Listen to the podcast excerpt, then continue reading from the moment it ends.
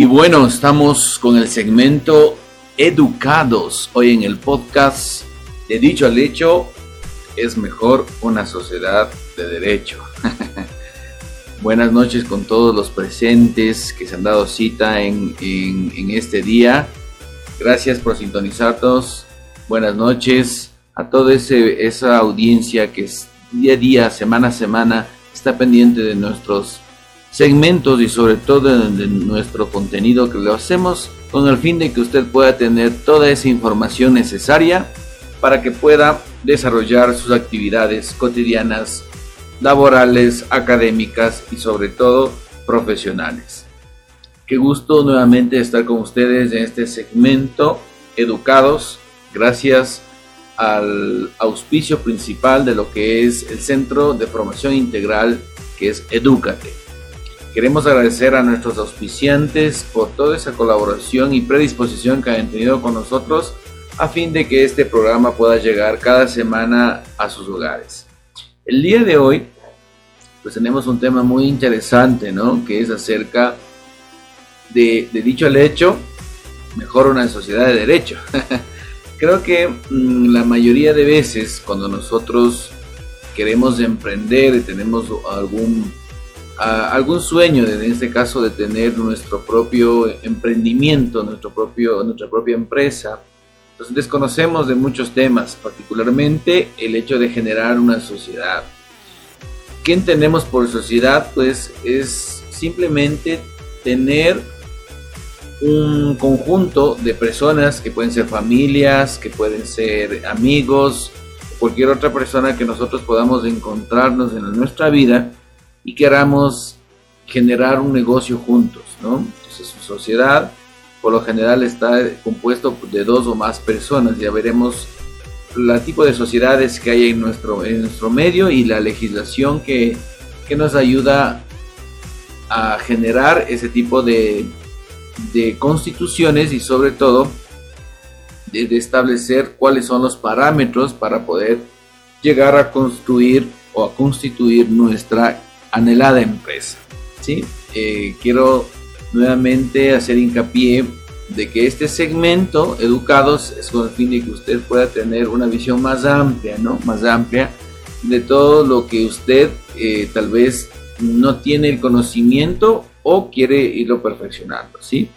Queremos agradecer a todos nuestros eh, seguidores que están siempre pendientes de, nuestras redes. Gracias por, eh, por contar con su, con su apoyo y gracias por seguirnos. ¿sí? Entonces, bueno, adentrándonos ya en el tema, en lo que es la sociedad de derecho, queremos eh, hacer un breve, un, breve análisis o les quiero ayudar un, un pequeño análisis acerca de qué es una sociedad de hecho y de derecho. ¿no? Muchas las veces nosotros hemos escuchado que es una sociedad de, derecho, que es constituida, ¿no? Que decir derecho quiere decir mediante un proceso legal.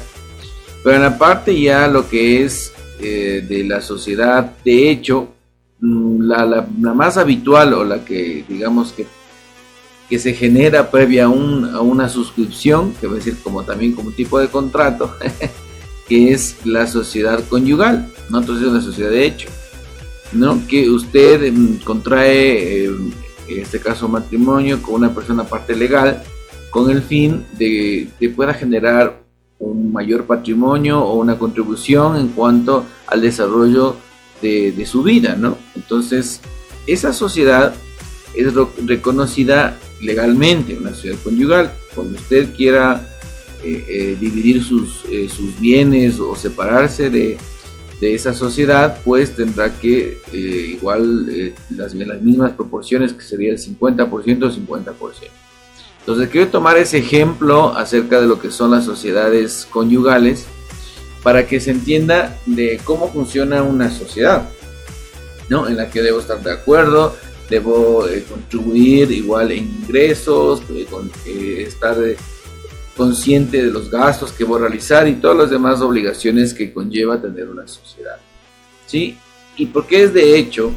Porque nadie me está generando una obligación legal en cuanto a la que yo quiera asociar, asociarme, ¿no?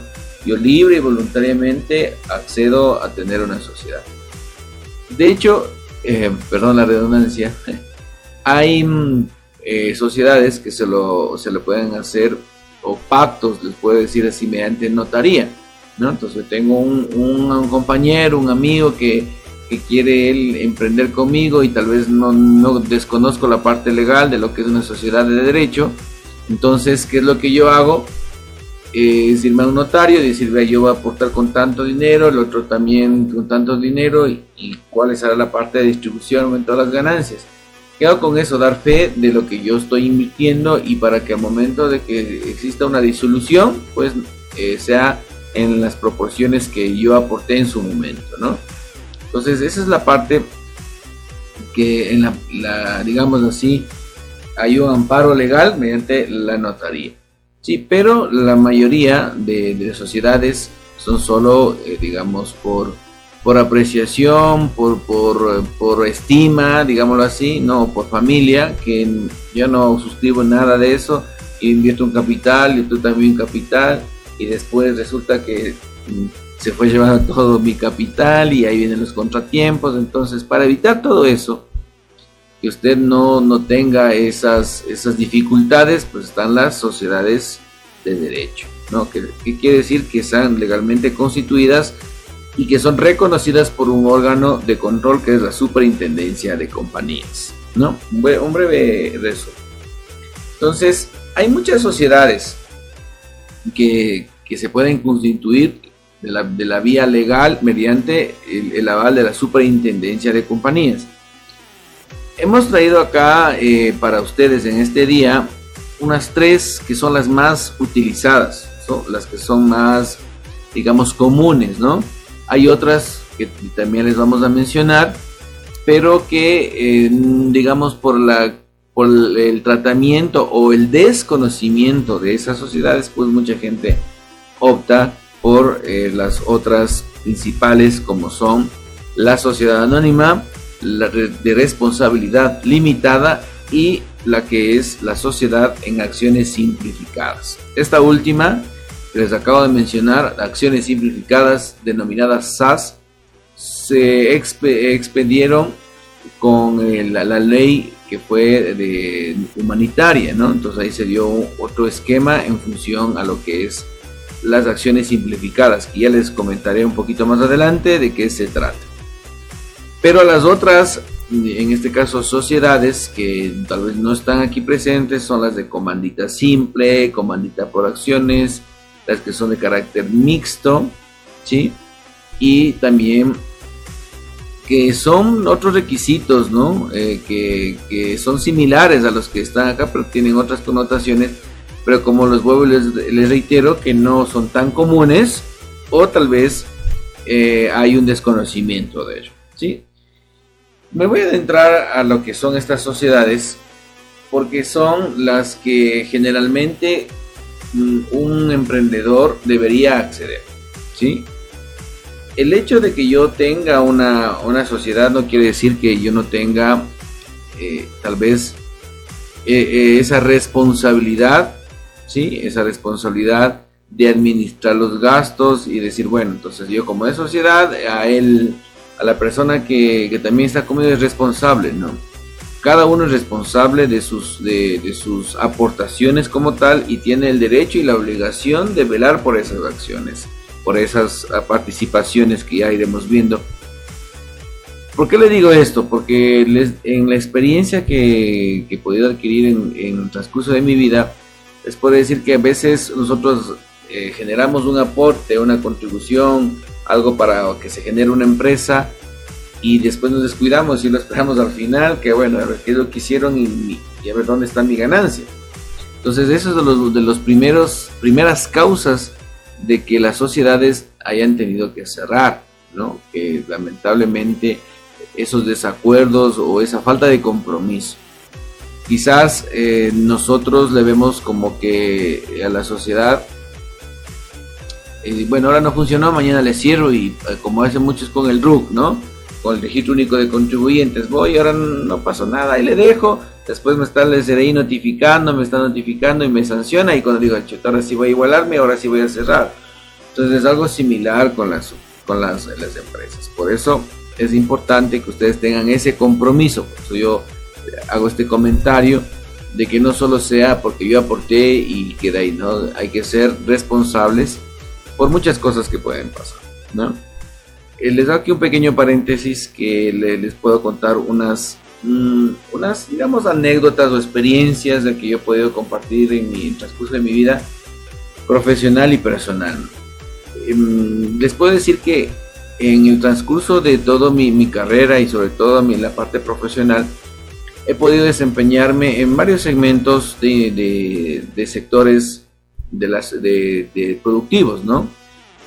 Pero viendo esos, esas necesidades, eh, yo veía que necesitaba o que o deseaba eh, construir una empresa. Entonces yo en ese entonces, cuando tenía unos 18 años, ahí nos reunimos entre algunas personas, compañeros, amigos, familiares, y decidimos abrir una empresa. Entonces en ese momento em, yo estuve a cargo del, del, proceso de, creación de la empresa, de constitución de la empresa. Y pues fue algo muy gratificante porque pude aprender mucho, pude en este caso eh, tener eh, cierto, ciertas ¿qué les puedo decir? Ciertas ventajas frente a, a mis compañeros de ese entonces estudiando en la universidad, porque yo ya conocí algo de lo que es real a lo que me enseñaban en la universidad, ¿no? O, una institución de educación superior.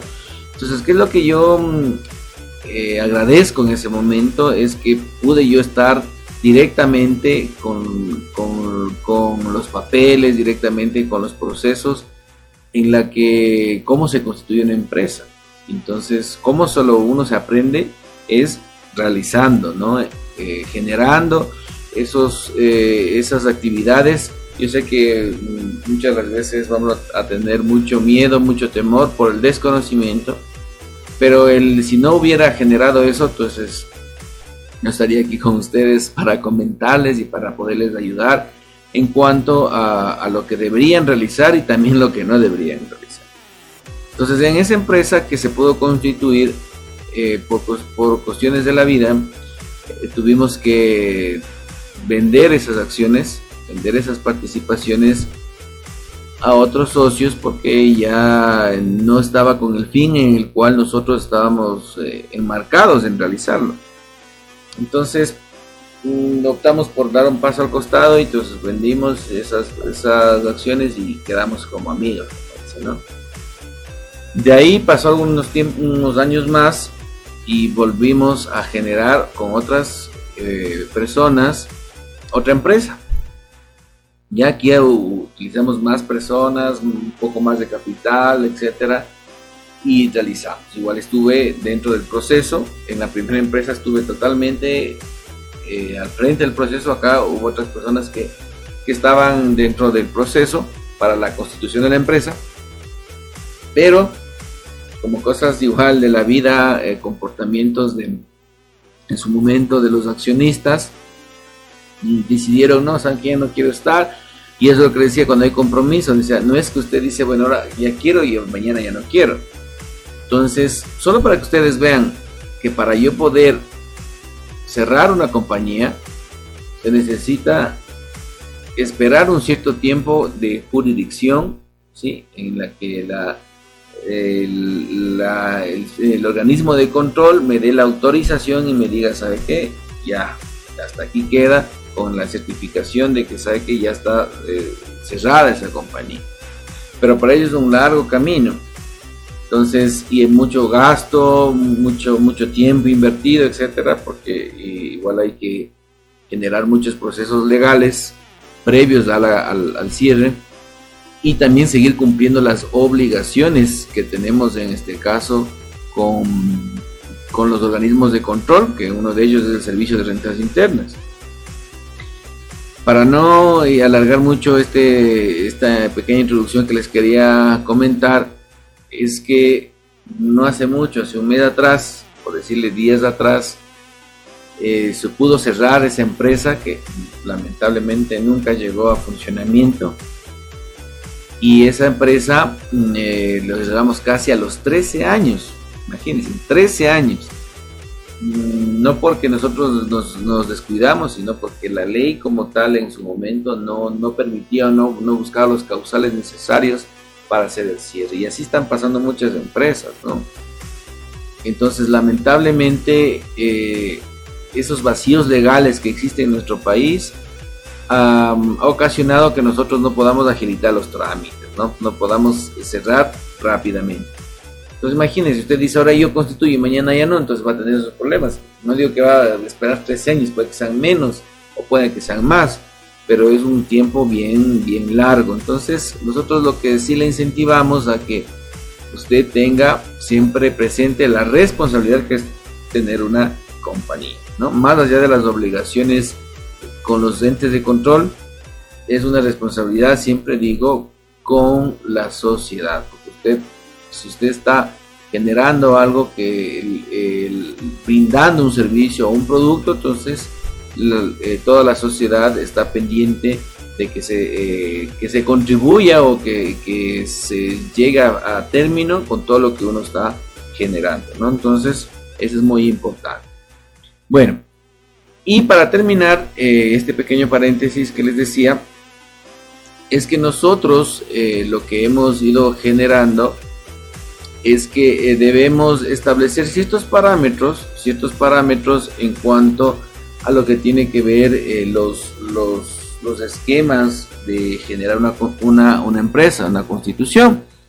Entonces, dentro de esos parámetros, habíamos visto, a ver, ahora sí, cuál es el propósito, cuáles son las personas indicadas, eh, qué es lo que yo realmente quiero ir, a qué grupo de, de, la sociedad quiero llegar, todos esos parámetros con, conscientemente, entonces creamos otra empresa, ¿sí? que de hecho es gracias a la empresa Headwind CIA Limitada la que nosotros llegamos a cada uno de sus lugares, ¿no? en la que nos eh, genera los procesos de consultoría, de capacitación, de generación de, procesos que les ayuda a todo lo que es el ámbito empresarial, educativo y sobre todo de de capacitación y asesoría y consultoría, ¿no? En todos los ámbitos del sector empresa. Entonces, eh, gracias a esos procesos que los hemos ido levantando ya con más de 10 años en la creación de esa empresa, ha dado frutos y pues eh, también la responsabilidad que le hemos puesto, ¿no? Entonces, ¿qué les quiero decir con esto? No es que la primera les va a ir bien o la primera les va a ir mal, ¿no? Todo depende de cómo usted eh, vaya generando esos procesos, vaya estructurando bien cómo, cómo quiere usted desenvolverse y con qué personas quiere realizar. ¿no? Entonces para eso es muy importante que usted siga estos tips que les vamos a dar para que evite los contratiempos. ¿Sí? Muy bien. Entonces, de lo que estamos ya estableciendo las sociedades, les puedo decir que el primer paso para crear una sociedad en este caso que es de Sociedad Anónimas, Responsabilidad Limitada o la SAS, necesito yo ingresar, si ustedes eh, pueden ir en su, en su internet, lo que es buscar en, su, en el internet es la página de la Superintendencia de Compañías que es supercias.gov.es, ¿sí? Y una vez que usted ingresa ahí, tendrá que acceder a lo que es el portal, usted ve portal de constitución. en esa opción ingresa al portal de constitución y qué es lo que le va a requerir previamente. Es que usted registre, ¿sí? si nosotros vamos estableciendo cuáles son los parámetros, entonces usted lo que tiene que hacer es hacer el registro ¿sí? de su usuario. ¿Y para qué me ayuda el registro del usuario? El usuario es para que usted se identifique de cuál será el responsable de ir generando esos procesos para la superintendencia de compañía. Es el primer paso, ¿no? Ingresar a la página, ¿sí? De la superintendencia, supercias.gov.es, al portal de constitución y en lo que es el registro del usuario. Una vez que usted registre el usuario, sería el paso número uno dentro de los trámites legales. El segundo paso, ¿sí? Es el reservar la denominación o el nombre de la empresa. Entonces igual ahí escoge, una vez que ingresa su registro, o escoge la denominación del usuario. ¿Qué es lo que usted debe generar o realizar en la denominación del usuario? es, perdón, la denominación de la empresa es el nombre con el que usted va a reservar su compañía, ¿no? Entonces, yo lo que les puedo, les puedo recomendar en cuanto a lo que es la asignación del nombre, no lo hagan, eh, no lo hagan tan difícil de, reconocerlo y que también sea acorde a la actividad que ustedes van a realizar. Si usted va a dedicar para carpintería, entonces voy a decir que se a decir muebles, eh, muebles JR SA, se me ocurre, ¿no? Si va a dedicarse al transporte, etcétera, etcétera, ¿no? O a su vez eh, alguna asociación de un nombre en la que usted represente eh, lo que usted quiere transmitir con la empresa, ¿no? Entonces, ¿qué es lo que le pide la, superintendencia? Es que usted ponga unas, no, me recuerdo bien actualmente cuántas están, pero eh, creo que si no, si no mal no recuerdo, como 5 o 8 opciones que le permite, ¿sí? En la que usted pone ya los nombres, ¿no? De, de cuáles usted eh, pretende reservar, ¿no?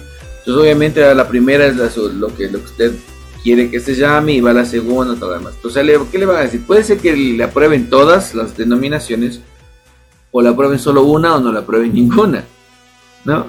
Entonces, en el caso de que le, le, aprueba, todas, entonces usted va a escoger obviamente si es la primera opción o usted verá luego si se decide por cuál de ellas. Y si le acepta solo una, entonces entonces le va a utilizar esa y si no está conforme pues nuevamente tiene que realizar el trámite para reservar un nuevo una vez que usted ya eligió entonces ya tiene eso ahora sí va a hacer los trámites respectivos ¿no? ¿y cuáles son esos trámites? es primero escoger qué tipo de sociedad va a realizar entonces aquí le voy a le, dividido en dos partes lo que son sociedad anónima y responsabilidad limitada y al final les voy a dar lo que es la SAS porque es un tratamiento nuevo en la que la, la ley del, denominada humanitaria pues contempla eh, este, este nuevo, eh, nuevo proceso para generar una sociedad. ¿sí? Entonces, brevemente, pues, ¿cuál es la diferencia entre una sociedad anónima y una responsabilidad limitada?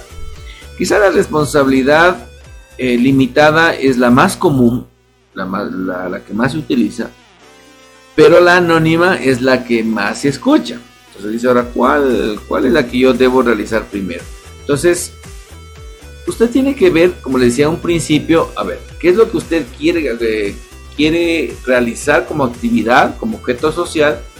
¿O qué es lo que usted quiere transmitir a cual quiere llegar? Entonces, depende de eso, usted va a elegir eh, la, la sociedad. Entonces, la de responsabilidad limitada ¿De qué se diferencia de la anónima? Es que como el nombre lo dice, es limitada. O sea, ¿qué quiere decir? Que hay un número de socios que es de dos, mínimo dos socios, hasta un máximo de unos 25 socios, dependiendo el tipo de, de, actividad que esto haga o, segmento. Entonces, usted va a aportar una, un capital, que en este caso el mínimo es 400 dólares pero que va a estar dividido obviamente en todos los socios aportantes. Entonces, digamos, voy a poner un ejemplo claro, somos cuatro socios, cada quien ponemos 100 dólares, entonces los cuatro tenemos los 400 dólares que sería el capital mínimo requerido. El capital mínimo que me, que me solicita puede ser en dinero en efectivo, puede ser en especies, en activos, etcétera, etcétera, con el fin de que eh, se pueda llegar al monto requerido, ¿no? Debe estar con, los, con los documentos que, respalden el valor de esa, de esa aportación, si es un bien, etcétera, etcétera, o si no el valor en efecto. Entonces, una vez que yo aporto esa parte limitada, ¿por qué la denominan limitada? Porque si yo tengo, digamos, somos cuatro socios, y quiero que ingrese un nuevo socio a esa, a esa compañía, los, la mayoría de los socios, que sería en este caso, tomando el ejemplo de los cuatro y hacían cada uno, deberían tres, deberían estar de acuerdo en la que para que ingrese una, ese nuevo socio. Si no están de acuerdo, pues lamentablemente no podrá ser parte de esa compañía. Esa es la principal diferencia. En cambio, en la anónima, el capital ya es un poquito más grande, que es de 800 dólares. Sí, y debe ser de dos. Aquí no hay límite, dos o más. Dos o más, las que sean. Pero aquí la característica es que yo, cada quien es responsable, cada quien es responsable de sus, de sus aportaciones, ¿no? En cambio, en la limitada todos son responsables del capital en común, pero en cambio cada, quien es responsable, ¿no? Entonces, ¿qué quiere decir? Si yo quiero vender la empresa, eh, perdón, mis, mis acciones a quien desee, pues yo lo puedo vender. Así los otros no están de acuerdo. Al fin y al cabo son mis acciones y estoy libre de hacerlo con ello lo que yo crea conveniente, ¿no? Y entonces, eh, ¿por qué hay un monto más elevado? Pues, la, pues precisamente por eso, ¿no? Porque como hay eh, una mayor amplitud de socios, entonces eh, se requiere un mayor monto para que pueda la empresa captar más socios, ¿no? 800 dólares, a veces dice, vean, los, los estudiantes, se ponen estudiantes, se ponen compañeros, ve y tú aportas 50, tú 50, tú 50, bueno, eh, van poniendo capital, capital y llegan a los 800, ya está. En cambio, en la limitada no se lo puede hacer eso, ¿no? Si hay el mínimo requerido de los socios y si es que ya está constituido y quieren ingresar, pues tendrá que, en este caso, ser aprobado, ¿no? Por los demás socios, la mayoría de los socios. Entonces, esa es la principal diferencia. Una vez que ya escogí en este caso, lo limitado o responsable limitada o la ciudad anónima, entonces ya sea los capitales, ahora sí, ¿cuál es el paso siguiente? ¿Sí? Algunos me, me, preguntan, por ejemplo, me dicen, ¿cuál es la, eh, lo más recomendable? ¿Hacer una anónima o una limitada? Entonces, yo le puedo decir que la, lo más recomendable es el generar primero una, una limitada. ¿no? Porque usted, si usted está empezando eh, con una, empresa, entonces hágalo limitada para que usted esté con su grupo de confianza, vaya conociendo los procesos de las empresas, cómo, cómo realizar todos los procesos legales, todas sus obligaciones, y ahí diga, ahora sí, ya, ya tengo todo esa, esa, mm, ese conocimiento y sobre todo eh, esa pericia, entonces luego ya con mayor capital, mayor, eh, mayor experiencia, mayor crecimiento, entonces puede transformarse a una sociedad anónima, ¿no? Entonces a eso les puedo responder. Bueno, entonces continuando, uh, ya para seguir avanzando, tenemos lo que son los pasos eh, ya de, generar, puede ser tanto para la sociedad anónima o limitada son los mismos. Lo único que varía, como les decía, es el capital, ¿no? Y en la limitada se denominan socios y en la anónimas se denominan accionistas. ¿Sí? Bueno, entonces, eh, luego que ya separé mi dominio, mi denominación, ya hice mi registro del usuario, etcétera, ya escogí el nombre definitivo, entonces ya, ahora me decidí a ser limitada anónima, ahora sí, ¿qué hago? Entonces yo debo, en este caso, realizar una minuta o los, denominados estatutos entonces, ¿qué es, los, ¿qué es una minuta? Una minuta es un borrador de una escritura pública, ¿qué quiere decir? Que me avaliza que yo tengo em, ese bien o e, ese, ese, ese proceso de, generar un, capital, como es eh, las compañías, ¿no? Entonces a mí me da una, esa, escritura avalándome que eso es mío. Usted sabe que esto certifico que es un, ahí está total de sus acciones, ¿no? Es un bien, ¿sí? Entonces, dentro de eso, eh, se puede realizar con minutas, sí, ya sabemos, ¿no? Minutas que serían estatutos, sería un borrador de un estatuto, que decir los primeros pasos, los primeros reglamentos, las primeras eh, disposiciones que deben tener toda empresa, ¿sí? De cómo, de cómo funcionar, de cuáles son las atribuciones del gerente, del presidente, etcétera, etcétera.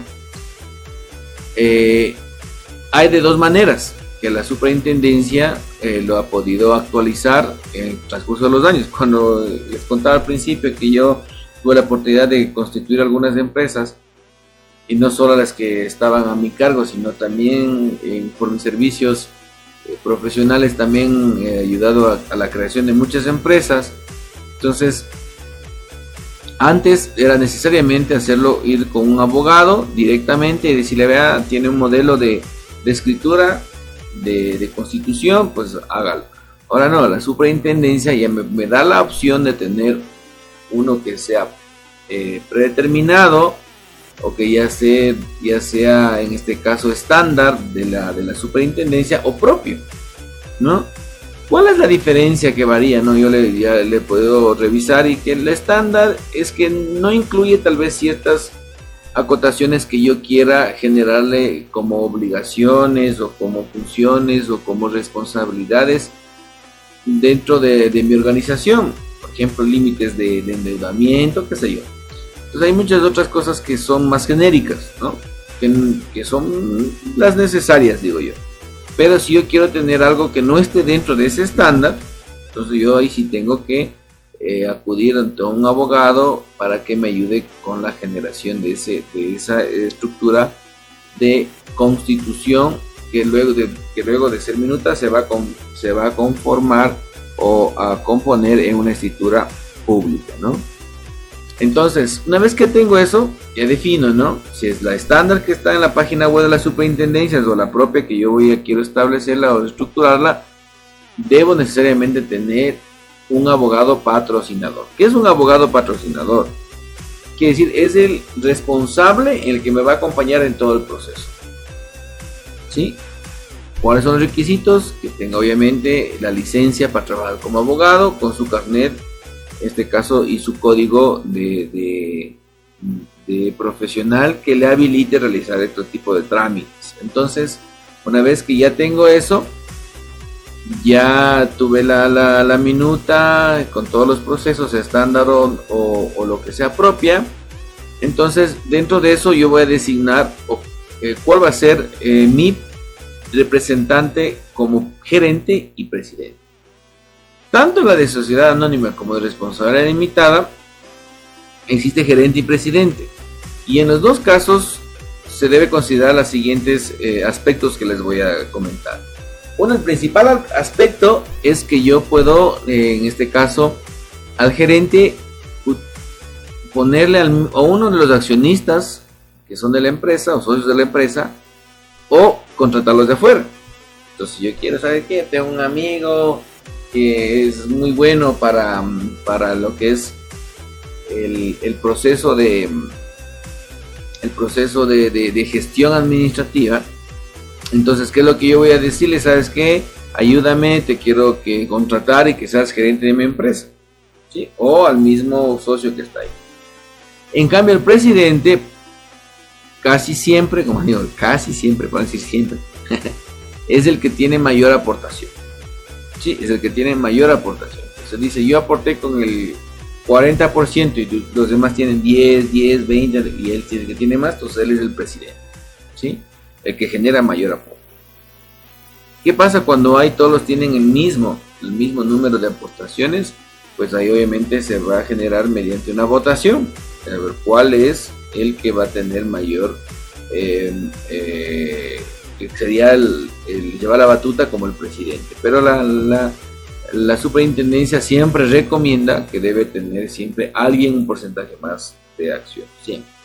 No, no pueden tener partes iguales, siempre alguien va a tener más, porque él será el responsable como presidente, ¿no? Que sería el gestionar toda la parte eh, de, de crecimiento, de, expansión, de, comercialización, en fin, ¿no? De toda la parte de negocios, llamándola así, es el presidente. El gerente es lo que realiza internamente que el proceso se lo realice de la manera que se ha planteado. El máximo órgano de, la, la, autoridad máxima, ¿no? De lo que es de las sociedades, pues es la Junta General de Socios o Accionistas, que todos toman la decisión. Sí, pero quien tiene el mayor voto, digamos así, o, mayor eh, preponderancia es el presidente. ¿Sí? Muy bien. Entonces, dentro de lo que habíamos dicho de la sociedad anónima responsable limitada, ¿sí? Son los mismos requisitos, ¿no? Tanto lo que es la minuta, el abogado y lo que es eh, designar presidente y eh, gerente general. Hay otros, otros, otros, otras funciones, otros cargos, pero esas son las, las que se exige y, las, y los que son los que van a estar responsables del funcionamiento de la empresa. Una vez que yo ya realizo eso, eh, hay que estar claro que yo puedo tener esa reserva, todo esto previamente, puedo tener esa reserva máximo 30 días. Entonces, ¿por qué quiero, es importante este, este punto los 30 días? ¿Qué sé yo? Yo ya reservé mi nombre y todavía no me pongo de acuerdo, no consigo el dinero, qué sé yo, eh, no, eh, ya, ya no quisieron hacerlo. Aquí es cuando ya no quieren eh, continuar a hacerlo, aquí lo, haciéndolo, aquí es donde debe decir mejor, dejémoslo ahí y ya. Porque si usted sigue avanzando, sigue avanzando, sigue avanzando, entonces va a ser más complicado luego que usted se eche para atrás. Entonces, pues hay que pensarlo bien. Entonces, si usted dice, ¿qué pasa? Si es que yo no, yo no tengo mm, o no realizo el proceso durante los 30 días entonces, ¿qué es lo que va a suceder? Es que usted, el, en el sistema, automáticamente le va a decir, ¿sabe qué? Tiene que volver a realizar, porque ya se suspendió. Entonces, es lo que le va, le va a decir el sistema. Entonces, ¿qué es lo que es recomendable en este caso, tanto en la ciudad anónima o limitada? Es que usted, usted lleve a una persona Sí, eh, o que realice esa, eh, esa, esa, actividad de una persona que no necesariamente sea eh, socio de la empresa, porque él va a ir agilitando, hay que hacer esto, hay que hacer este otro, y es el responsable. Nuevamente el que reserva el nombre no necesariamente tiene que ser socio, ingresa su número de cédula y al momento que ya va a realizar los trámites y, a elevar la escritura pública, ahí sí va a decir ahora sí cuál es el presidente y el gerente y ellos son los responsables. Antes no, ¿no? Entonces, tiene sus 30 días y si pasa eso, tiene que volver a hacer el proceso. Dice, ¿qué pasa si es que yo pasó los 30 días, yo hice los procesos y después de eso quiero eh, y anular, ya, no quiero? igual hay que hacer una carta dirigida al superintendente, explicando los motivos y todos los, los requisitos que le pidan y pues, solicitar la anulación. ¿Hasta cuándo puedo solicitar la anulación? Hasta cuando no tenga yo la resolución que diga ya está legalmente constituida la empresa. ¿sí? Pero aquí les da 30 días como para decir piensen bien, hagan bien, les damos ese, chance y así que para que lo vean, ¿no? Siguiente paso. Muy bien, ahora sí ya tengo todo. Ahora sí viene la aprobación de los estatutos. Ya, aprobé los estatutos. Tal como decía, sea de una minuta que les decía estándar o sea de la minuta que es propia. Entonces los accionistas se reúnen y dicen muy bien, esas quedamos de acuerdo y se acercan ante el notario, pagan los aranceles al notario y todos los socios deben firmar. Todos los socios deben firmar y acercarse a la notaría, a una notaría. ¿sí? Firman y también tiene que acercarse al abogado patrocinador, sí, que da aval de todos esos procesos. Una vez que ya tienen eso, eh, le van a decir ya, continúe con el trámite y uno de los siguientes trámites que hay es el abrir una cuenta de integración de capital, que quiere decir en un banco usted va y se abre una cuenta bancaria que es cuenta corriente. Entonces, esa cuenta corriente le va a ayudar a que todos los movimientos que usted realice como empresa deben pasar por esa, por esa, perdón, para la redundancia, cuenta, ¿no? Del banco o banco entidad financiera que usted haya decidido y que tengan ellos el, el la autorización para pues, emitir ese tipo de, cuentas, sean para sociedades. Entonces, pero aquí les quiero hacer un pequeño mm, comentario que lamentablemente hay, sigue habiendo vacíos legales en cuanto a lo que tiene que ver eh, con lo que es el, abrir una cuenta. ¿sí? Porque la superintendencia me dice, muy bien, para yo poder darle el certificado de, que ya está o la resolución de que está realmente constituido, debe tener el RUG, debe tener la cuenta bancaria. Usted va de la cuenta bancaria y cuando va a abrir la cuenta bancaria le dicen, ¿sabe qué? Usted debe traerme el RUG. Pero usted va donde, cuando se va al, al SRI le dice, pero usted debe traerme ya la constitución de la empresa. Entonces, ahora, ¿cuál hago caso? la superintendencia me dice que que debo tener el RUG y la cuenta bancaria para darme la certificación. El SRI me dice, eh, debe darme la, certificación que ya, o, la resolución que ya está constituida.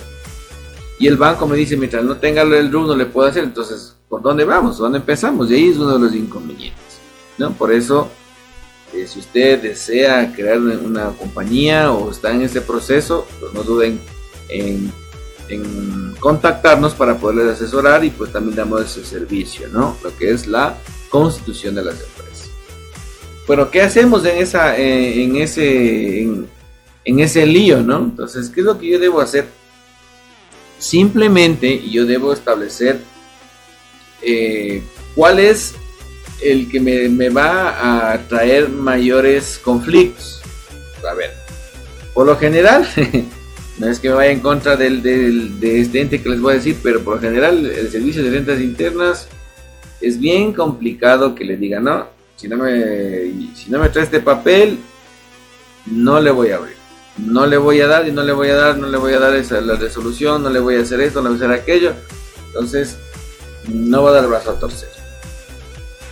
Eh, la, entidad bancaria tiene la razón de si yo no le puedo abrir sin RUC, porque debe estar el número de RUC, quién se llama la empresa, exactamente. Y la superintendencia entonces es también la que eh, va a limitar en cierto, en cierto modo ciertos aspectos eh, que ir generando, ¿no? Entonces, dentro de, ese, de, ese, mm, de esas circunstancias, yo tengo que ir estableciendo ciertos parámetros, ¿no? Como es el establecer eh, o hacer una, una, carta a la superintendencia para que me ayude con la generación de un documento en la que estoy en trámite, etcétera, etcétera, y me permita ya decir, sí, ya entre, voy a entregar, ya tengo todo, ya tengo trámites para ir al, al, al, al servicio de rentas internas, entonces ellos van a decir, si ya está en trámite, hay una resolución que ya está constituida, que ya se va a generar, y el, el SDI le va a decir, bueno, entonces con esa resolución, pues ya procedemos a abrir el doc. Entonces ya hace todos los trámites pertinentes. Luego de ello tenemos lo que es mm, el, ya hacer la publicación en el diario, hacer la inscripción tanto de lo que es del, de los nombramientos del gerente y el presidente en el registro mercantil y como de la sociedad y ya lo que decía la obtención del RUC, que les había dicho ya para que ustedes se puedan ir eh, subsanando si es que tienen algún inconveniente, si no, ya saben, pues nosotros estamos prestos para ayudarles. Muy bien. ¿Cuáles de los pasos, en cambio, para las sociedades por acciones simplificadas? ¿Qué quiere decir eso? ¿No? Aquí viene a ser como una, una empresa como de, eh, de accionistas un, eh, unipersonales.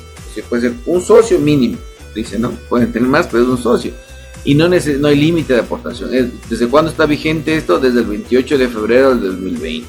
Entonces uno puede ir generando ya eh, este tipo de empresas con un solo socio unipersonales y no me pide, no me exige que yo tenga un, un otro socio más o que tenga capital. ¿no? Usted puede aportar con lo que usted tenga, ¿no? Ese sería uno de los primeros pasos antes de la limitada, pero en cambio de una sola persona y el crecimiento y muchas otras cosas más que, bueno, le a ir generando. Muy bien, entonces para ello los pasos que tenemos es igual, ¿no? El registro de usuario que le hemos dicho, la denominación y aquí quizás un contrato público tipo escritura, pero en este caso no hay no es notarizado, simplemente es directamente con la superintendencia de compañías. ¿No? Ahí da un escrito, una escritura en la que decir cómo va a estar establecido, mi objeto social, etcétera, ¿no? Esta sociedad igual tiene límite de 30 días, con como los mismos, los mismos trámites, ingresamos por igual, ¿no? Pues, eh, portal de, constitución, lo que es el registro del usuario, la denominación, etcétera, etcétera. No hay capital mínimo, lo que les decía, y lo que sí tengo que registrar es el nombre del representante legal, que es el gerente, ¿no? Que es el gerente.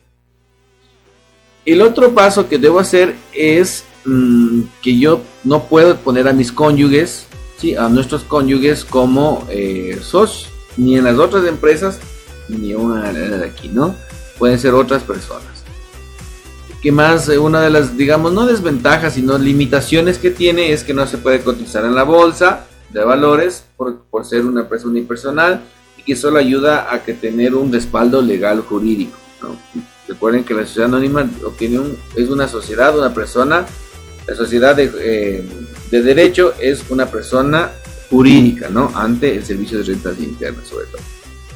Y obtener el RUG, eh, ya muy bien. Y en este caso también lo que sí le pide es tener una firma electrónica, ¿no? Una firma electrónica. Entonces, para poder hacer los trámites, usted debe tener una, firma electrónica que lo, obtiene con, mediante el Banco Central o hay otras, otras empresas que se dedican a eso, pues, para poder generar los trámites.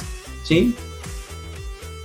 Y pues, aquí he traído eh, unas diferencias entre lo que es una sociedad anónima limitada con la SAS, que sería Sociedad de Acciones Simplificadas.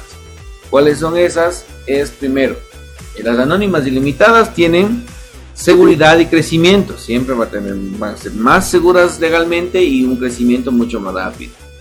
Mayores inversionistas, si va a haber mayores inversionistas, eh, pueden generar comercio bursátil, como decía la Cámara de, eh, como es la Bolsa de Valores, eh, lo que es la comercialización en el mercado de valores, en cuanto a las acciones para tener mayor capital. Y en cambio las SAS son empresas unipersonales de bajo costo, que sí, pueden poner, poner el capital que yo crea que conveniente para iniciarlo eh, las decisiones son directas y también hay una exención de obligaciones, ¿no? que así hay beneficios. Y bueno, eso es lo que tenemos que ver en cuanto a lo que son las SAS y la diferencia entre una anónima y una limitada. ¿no?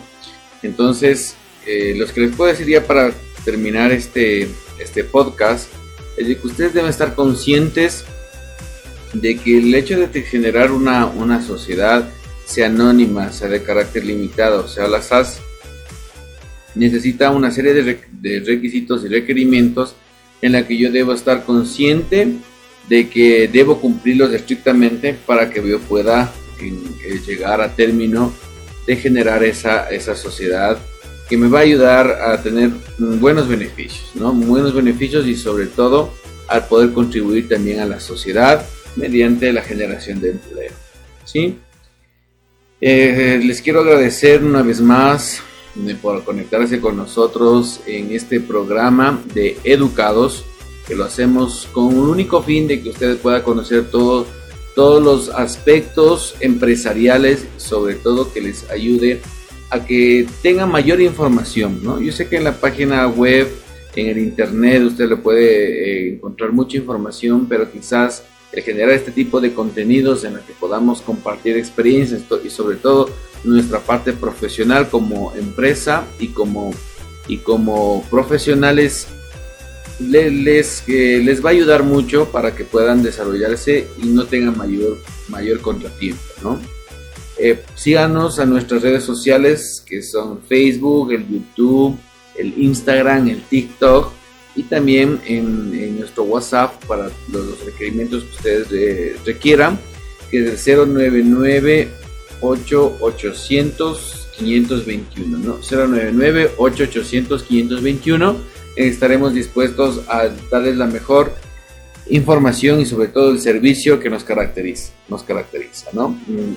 Una vez más, les invitamos a que nos sigan semana a semana nuestros programas que, que van, son sobre todo entretenidos, ¿sí? Y también son de carácter formal, ¿no? Entonces hay temas que tenemos que tratar de una parte, digamos, un poco más directa y concisa para que usted pueda eh, realizar los trámites, ¿no? Eh, la próxima semana ya estaremos con otro tema eh, muy importante con el fin de que usted pueda tener mayor información y sobre todo conocimiento en cuanto a la parte educativa, de investigación, la parte empresarial que le va a ayudar mucho para todos sus procesos, sean personales o profesionales. Recuerden que este segmento viene gracias a nuestros auspiciantes, ¿sí? que son Buscocho Restaurante, que le pueden encontrar en la avenida Los Chasquis y avenida Víctor Hugo. a nuestro auspiciante oficial que es Headwinds y Limitada, que es la empresa que nos ayuda a la generación de muchos procesos administrativos y académicos. También quiero dar a nuestro, nuestro nuevo auspiciante que es Desma, ¿sí? que nos ayuda el centro de operaciones, que nos ayuda toda la parte de generación de eh, la parte de seguridad y salud en el trabajo.